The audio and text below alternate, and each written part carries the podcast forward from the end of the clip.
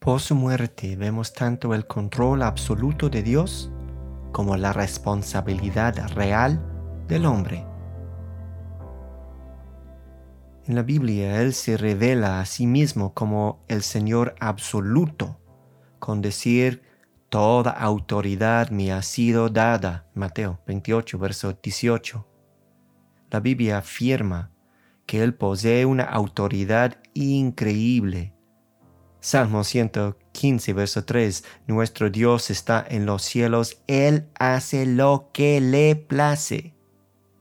Sin embargo, la Biblia enseña que nuestras decisiones son decisiones reales y nuestra responsabilidad también lo es.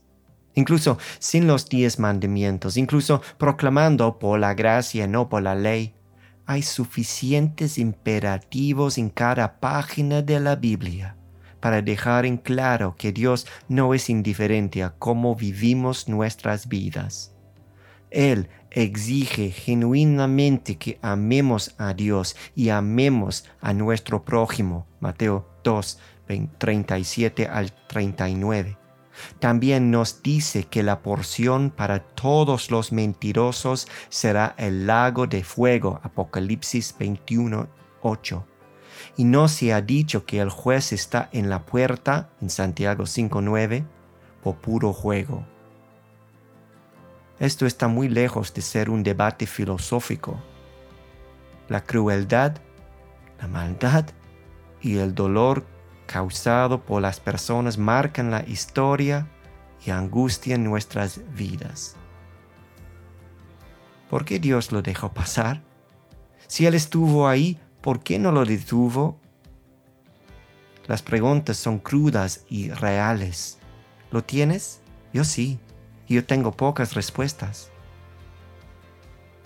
Pero hay algo que sí lo sé, que por la muerte de Cristo en la cruz queda clarísimo que la responsabilidad humana es real y que al mismo tiempo Dios gobierna en amor y en sabiduría.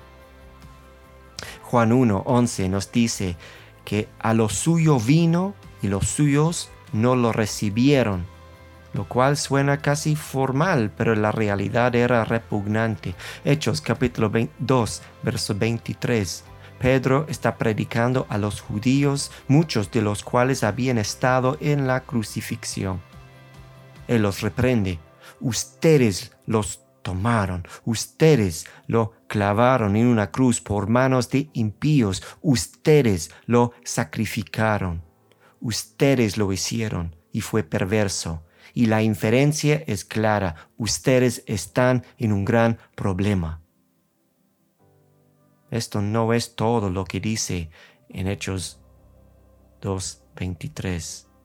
Cuando ellos con manos de impíos lo sacrificaron, ellos lo estaban entregando según el plan determinado y el previo conocimiento de Dios. Y quizás somos tentados a sacar a Dios del mapa con alguna excusa vaga al tratar de decir que el previo conocimiento significa que Dios simplemente vio lo que sucedería. Pero las palabras plan determinado significan que eso no puede ser la interpretación correcta. Había un plan y tenía límites específicos. Mira, hay una enseñanza muy parecida en la oración en Hechos capítulo 4 versos 27 y 28. Pero el plan, el plan determinado era que el Hijo de Dios debía morir. Y parecía injusto y, y sin sentido. Sin embargo, un plan predeterminado de amor estaba en marcha.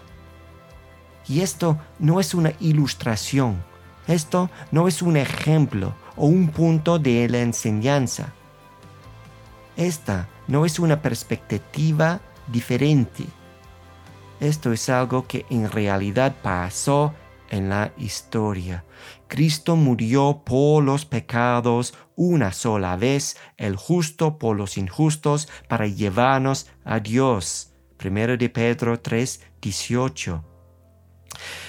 Querido amigo y hermano, quizás, eh, eh, quizás en hábitos y actitudes que están lejos de lo que le agrada a Dios, mire su muerte.